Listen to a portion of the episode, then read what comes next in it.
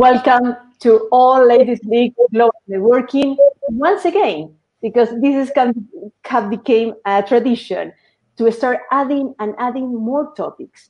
This one of books with bestseller authors in Spanish and in English, but also sustainability, gender equality, solidarity, meditation.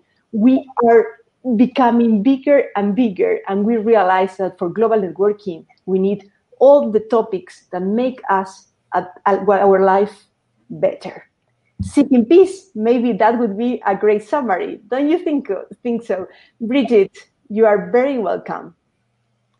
Oh, thank you very much, Mar. Thank you for having me here. Yes, it's um, an honor to be able to contribute to the organizations and to you and to everybody well-being through seeking peace and all the work that we do together as sisters.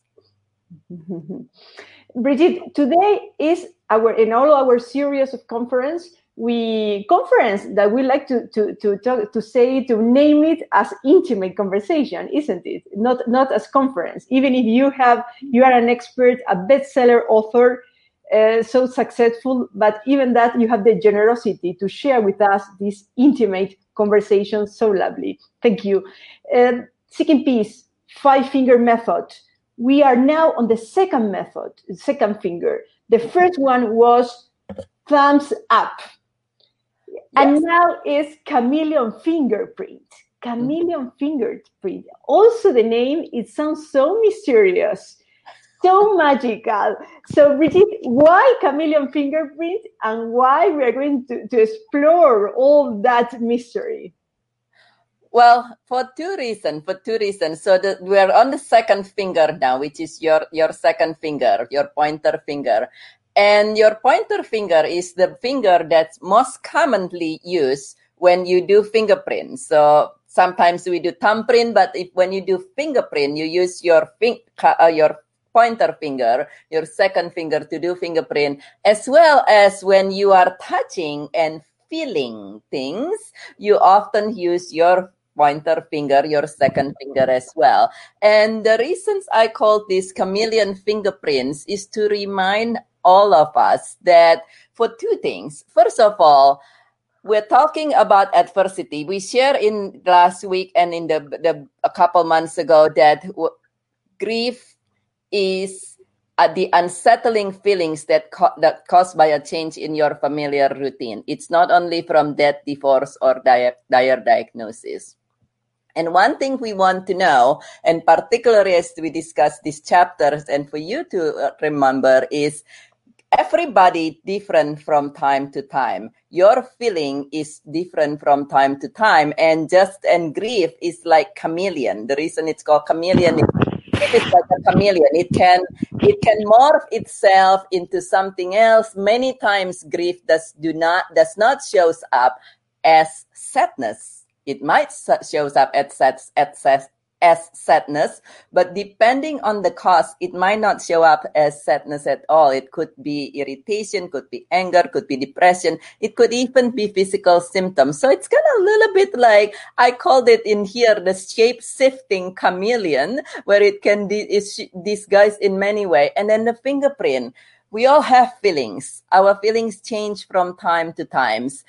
And many times, we feel and we are told by people we should feel this way but and you should feel that way. But just like your fingerprints are meant to be unique your feelings and you are meant to be unique. So that's why it's called chameleon fingerprint in summary to remind all of us that grief can disguise itself in so many form and therefore we want to be mindful about that because in the last last month we shared about how we want to be able to acknowledge and honor that promptly. And then we also in here to remind all of us that you and your feelings are like your fingerprints meant to be unique.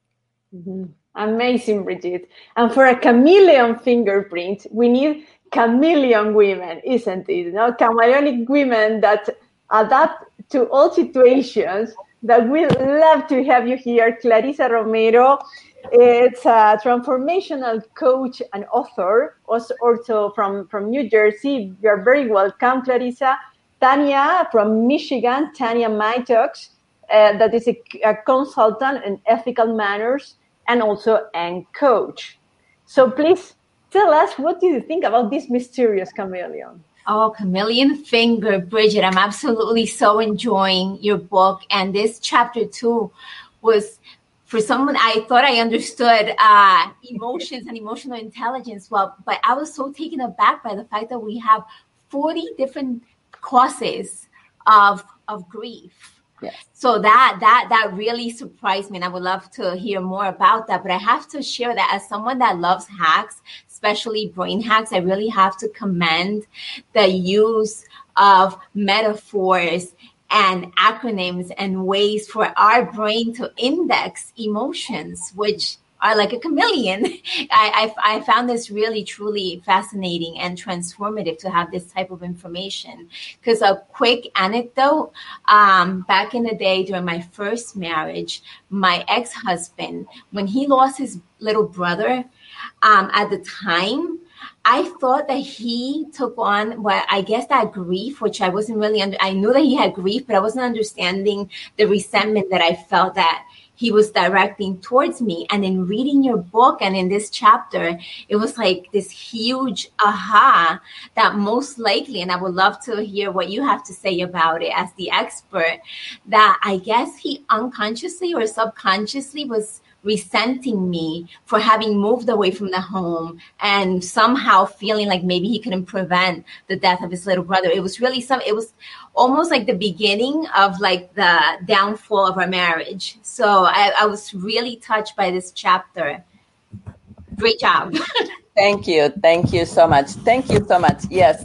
So as, as you mentioned, there are 40 dif- uh, more than actually 40 different causes of grief mm-hmm. and anything basically as we um, share in the in uh, last month anything that ca- cause change in your familiar routine can cause you to become to experience unsettling feelings which can brought about grief and with your and that is just one thing. Um, in the book, you uh, you see the chapters. Um, it, what you share just now make me uh, think about uh, the sections that's called "Loveless Honeymoon." and so it's not your honeymoon but it was a change that you know you move away and then you feel separated. And people don't realize that that even um, something like moving and retirement which also we share and even like welcoming a new family member like a new babies or something can cause a lot of unsettling feelings that cause grief. And and i with your husband in in a little bit it's we share this where when you have grief and yes you are grieving but sometimes depend on how you navigate and manage your grief. And perhaps if it is not being navigated and and managed and resolved in a way that would have been favorable, then it can mutate and transform. And we have almost like a redirected aggression, and it's become buried and then grief to me also a little bit like lava if you ever think about lava mm-hmm. it's hot and it's burning and if you try to bury it, lava and the lava is indeed in the in the nature in the natures it's buried inside of the mountain or something. But you really cannot bury them. That's why you have lava if you continue burying them and pressuring them eventually something happen and it's explode. Or it's actually just seeps away go to somewhere else which unfortunately in your scenario um clarissa it sounds like it he he felt that yes there was the guilt perhaps that we we actually talk more about guilt in the next chapter chapter 3 but mm-hmm. guilt and everything that he looked back and and sometimes when things happen, people tend to overthink as well, which also that part we'll talk about in next chapter. But he he, he kind of like you know take it and and we share this in these chapters how you start re- creating resentment and and then you start redirecting it in a different way to somebody who is a completely innocent bystander. And and that's something that can happen and we see it happen a lot. If you ever see um, i share this in the I think explosive edit is the sections that it's called where somebody just like very volatile and on super sensitive. Anybody ever has those? Uh, what is it they call it? The um the push button where you use you somebody you have your triggers you have your triggers where somebody says something and you just like ah you know and that's some often often that's comes from something that had happened and unresolved Thank you. Tanya, uh, another uh, chameleonic woman. What do you think about this, this special chapter? Oh, Bridget, this was just so incredible. It opened up a lot for me, and especially in the past month since we spoke. The chameleon fingerprint. I remember stories from women whose husbands have retired, and they have often said, Oh, he's just getting on my nerves. He's always under my feet and this, that, and the other. And reading your book, I've recognized for them and in their situations that it's because they had a familiar routine. And then when husband retired and was home, that changed and that caused a disruption. So that was just really incredible to read that. And one real great point that you made was in describing the method that we have all heard of the different levels and stages that you go through in the grief process. I always associated that with death and dying. And I came to find out through reading your book that actually that book that was referred to, it was written for people who were terminally ill. Yeah. That was a real light bulb moment for me and it really helped. I had a loved one who unfortunately passed away and I can recognize those particular moments. And I see how thinking that it only pertains to death and dying, um, or it keeps you from realizing that you're going through other things in your grief process, you know, like the irritation, mm-hmm. the anger from maybe a traumatic incident, and then that was unresolved. I saw that in a young man who had had a traumatic incident happen to him, and that situation is unresolved, and he has an anger issue. So, your book has been fabulous. It has opened my eyes to so many things. And the loveless honeymoon, oh my goodness. I think about the changes. You don't expect like you said you're going to get married. This is the love of your life and you're expecting all this happiness. But the trauma of being married and maybe moving to the place where your spouse lived it causes a period of grief for the things that you are no longer familiar with. So thank you so much. I'm really enjoying it. Thank you. Thank you so much tanya. Yes it is something that a lot of time we we want to say we want sometimes we feel obligated actually. That's the thing. People's like oh you got to celebrate. You got new baby. You got new marriage new life new home in that, that you moved to a different area. If and also new job. Uh, one of my client actually fairly recently she's an she was an executive at a, a place and she started that and talking about chameleon her symptoms was not sadness or anything. She got promoted significantly, moved to a different place, different office, different town, and she started having stomach problem. And so much stomach problem one after another doctor pro- uh, visits and so forth that she could and then she started performing poorly at work. Now it's added to the whole thing. And long story short, after so many visits, the, uh, the doctors could not find out wh- why and counseling. She got to the point, she came to me actually because she was losing her job and she, she came to me for that grief. Um, because mm. she was losing her job and and we worked through that and as i listen i uh, everybody to me is very special and it's an honor to work with any every uh, with you and so i always listen and and talk and then we find out that well yes he come to me for one thing but it's actually the whole thing started back and we resolve not just the current con- concern but what bring this out initially. And amazingly that her physical symptoms and her depression and her migraine and her stomach problem all resolved. And the best thing with this is, like you said now, Clarissa and Tanya, you recognize this. And so this has happened a long time ago. And see, uh, when the pandemic happened and this and that, so a lot of changes, a lot of stress for all of us. She noticed that she started having stomach problem again in her work. She said she, she, it was like a reminder to her. She said, "Oh my goodness, let me take a little bit look here, quiet down, look at my."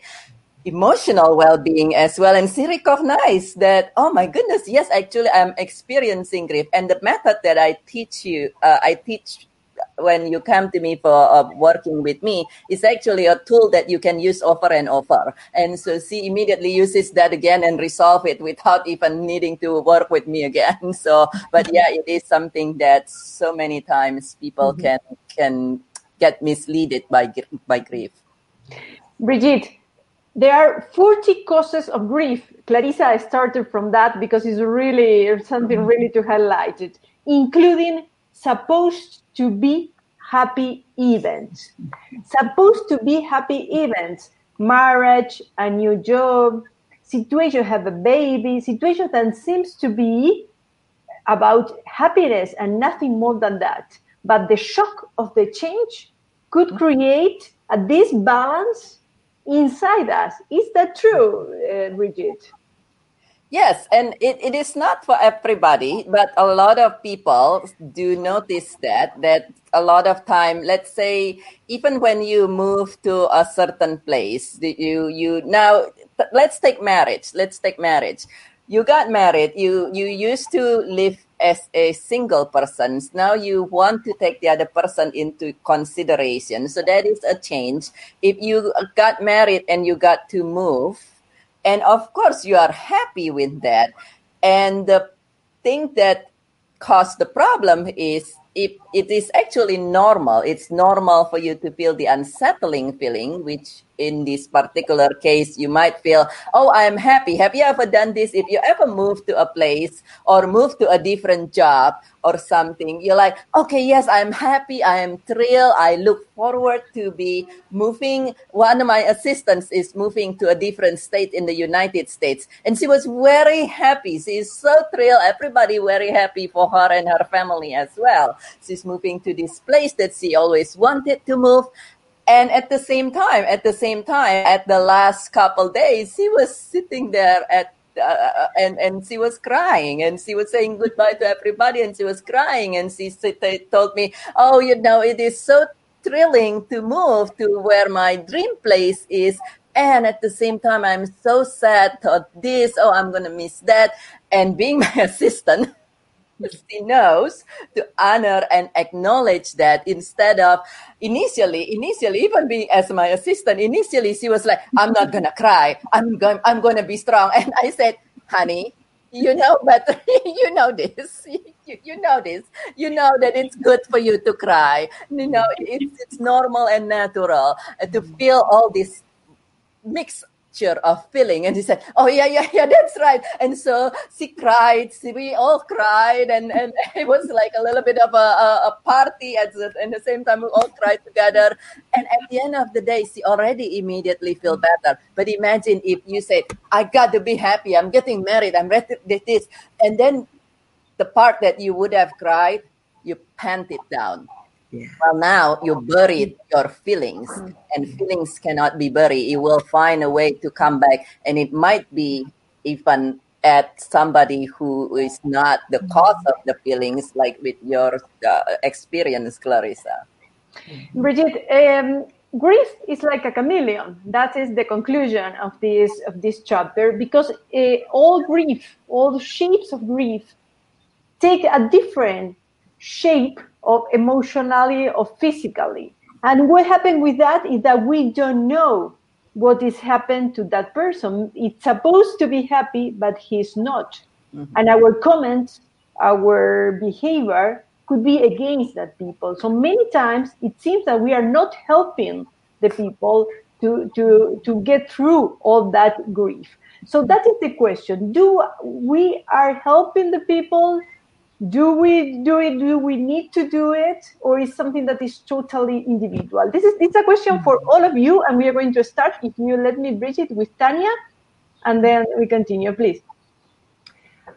Oh boy, that chapter was really something. Um, but do you help? It's difficult not to say, Oh, I know how you feel, because we don't know how another person feels when they're grieving. Um, uh, someone just lost their mother, and that was actually an irritating statement to hear from people that for someone to say, I know how you feel and they're like, you don't know how I feel. That was my mother. My mother is gone, and you you can't tell me that you know how I feel. That is so true. And I really liked what you shared, Bridget, when you told us that the best that we could do is let a person in that situation who's grieving allow them to express their grief and then let the person know you are there for them and you will help in whatever way they need. Don't offer your own suggestions. That's difficult. But the open hand, receiving the person with open hand, yeah. uh, having a heart with ears, being able to hear what's going on actually in their heart, that is so important. It was so enlightening for me. I have personally, I have a hard time receiving. And I like to just be quiet and closed off and let me deal with my grief but it's also important for us in our grief process to be open to allow others to give to us in those difficult moments. So I really appreciated learning that through reading your book. Clarissa, what do you think? We contribute badly to, to these processes uh, in which the people hide their feelings or, or just because they don't know that they're grieving. They they just feeling bad, but they don't know why because they're supposed to be happy. Right. No, absolutely. I also wanted to echo what Tanya was saying because I know that when I was dealing with my dad's passing, mm-hmm it made me really angry at the time because you're so emotional, right? And you're obviously not thinking from your rational brain. That I know now. I didn't know that then. so it would make me really angry when people would say, "Oh, I know exactly how you feel," just because they had also maybe um, experienced the same kind of loss. But we are all different. We all have our own fingerprint. So when I was reading this chapter, it was just touching me on so many different levels because also, I remember my counseling classes when they would tell you, don't tell someone that you know exactly how they feel which is what we're taught. But I felt like they didn't really teach us. But then what do you say? then what's the mm. appropriate thing to say? And I really loved how Bridget said, just just listen. Just just just say I'm here to listen. As simple as that. I just thought that that was so profound and so true. But I also want to take this opportunity to to say, Bridget, you know, this chapter was. I mean, the whole entire book is amazing, but but this whole entire chapter resonated for so many different experiences because many of us we we just go through life so so almost emotionless because we don't stop to pause and say and think how am i feeling about this because even the positive that is something that most people don't realize that mm-hmm. even positive things as planning a wedding buying a house um, they seem having a baby they seem like happy things that you should be happy but they can come with a lot of stress and people don't acknowledge that so amazing amazing chapter with so many nuggets um, for for hacks hacks that can help you. So thank you, Bridget. Yes. Bridget, you, you have the final the final reply about this supposed to be happy event and our behavior as a society. How can we contribute individually and as a society? Yeah, the society has the society as we evolve and it's funny that earlier you uh, before we start this you you share about different custom and different cultures uh, mar because you know between people in spain and then the us and so forth. So everybody has that and then the so as the society evolve at least here in the in the us and in many western country we go on a, on this go go go mode like you said. And also actually to to we start having this oh you do this and you don't do that and so forth and so on. And many times because there's so many so little information so little informations about grief there are a lot of misunderstanding about grief which we share a lot more in the next chapter. But we we call it myth or misunderstanding about grief like the the the you suppose you you thinks that you you are feeling happy and then you feel bad if you are feeling there are feelings you're not happy. Well it's actually normal. Um, dr viktor frankl says in a, uh, an abnormal behavior or an abnormal feeling in an abnormal situation which if you are moving and everything that's an abnormal situation is normal behavior and normal feeling. So it is normal, but we just not well informed about that. And because because everybody different, because we all like our fingerprints, we're all unique. The best thing to do when unless somebody actually tell you I feel this way and I feel that way, when something going on, simply say, you know, I'm here for you. And if they feel like sharing, like talking. You can be there. You can be a listening ear with no judgment, just with love and compassion. And if they, some people, we never know. Some people, particularly, this is something that common in caretaker. In other words, people who has been taking care of somebody who has been ill for a long time. They might have a sense of relief.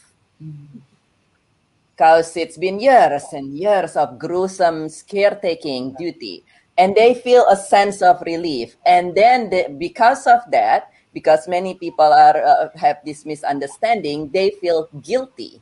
And imagine to, with these people who just have some the, the person just passed away and you come to them and they are quietly feeling relief. Yes, they are sad, but they're feeling a lot of relief. Mm-hmm. And then many people say, Oh, how I'm so sorry. I can imagine how bad you feel and all these things. And they actually not even feeling a lot of that. They just say, Actually, I, I'm sad, but I'm relieved. And you saying all these things can sometimes make them feel even more guilty, if in addition to sad. So uh, the book talk about being a heart with ears. And that is listen with compassion and no judgments and an open hand where if somebody asks for help we're there for them.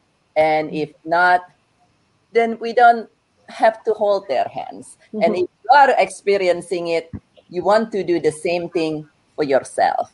Be a heart with ears for you and an open hand to welcome support Lina Hidalgo is telling us active listening, 100% of active listening, no? to be to be more sensible for what others are feeling, or or, or just not taking as normal as they have to be happy. So we are not going to, to make any any. we don't have to be cautious at all. No, we can say whatever we wanted. We we, we just we just make it we think beyond you know, that that that uh, that situation one minute now to, uh, to Clarissa, to Tanya, and then Brigitte.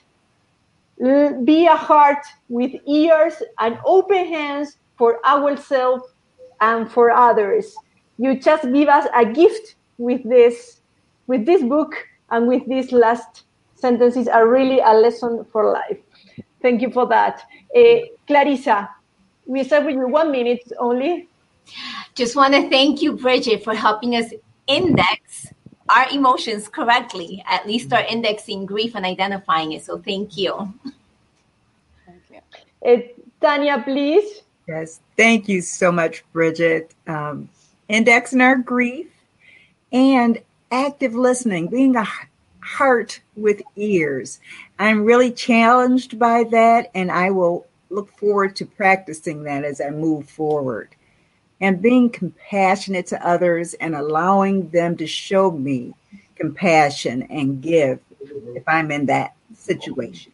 So thank you so much. Very important. Very important. And this will really will help us to move through this pain and this change. Mm-hmm. Another another message that we're receiving to understand first, then be understood.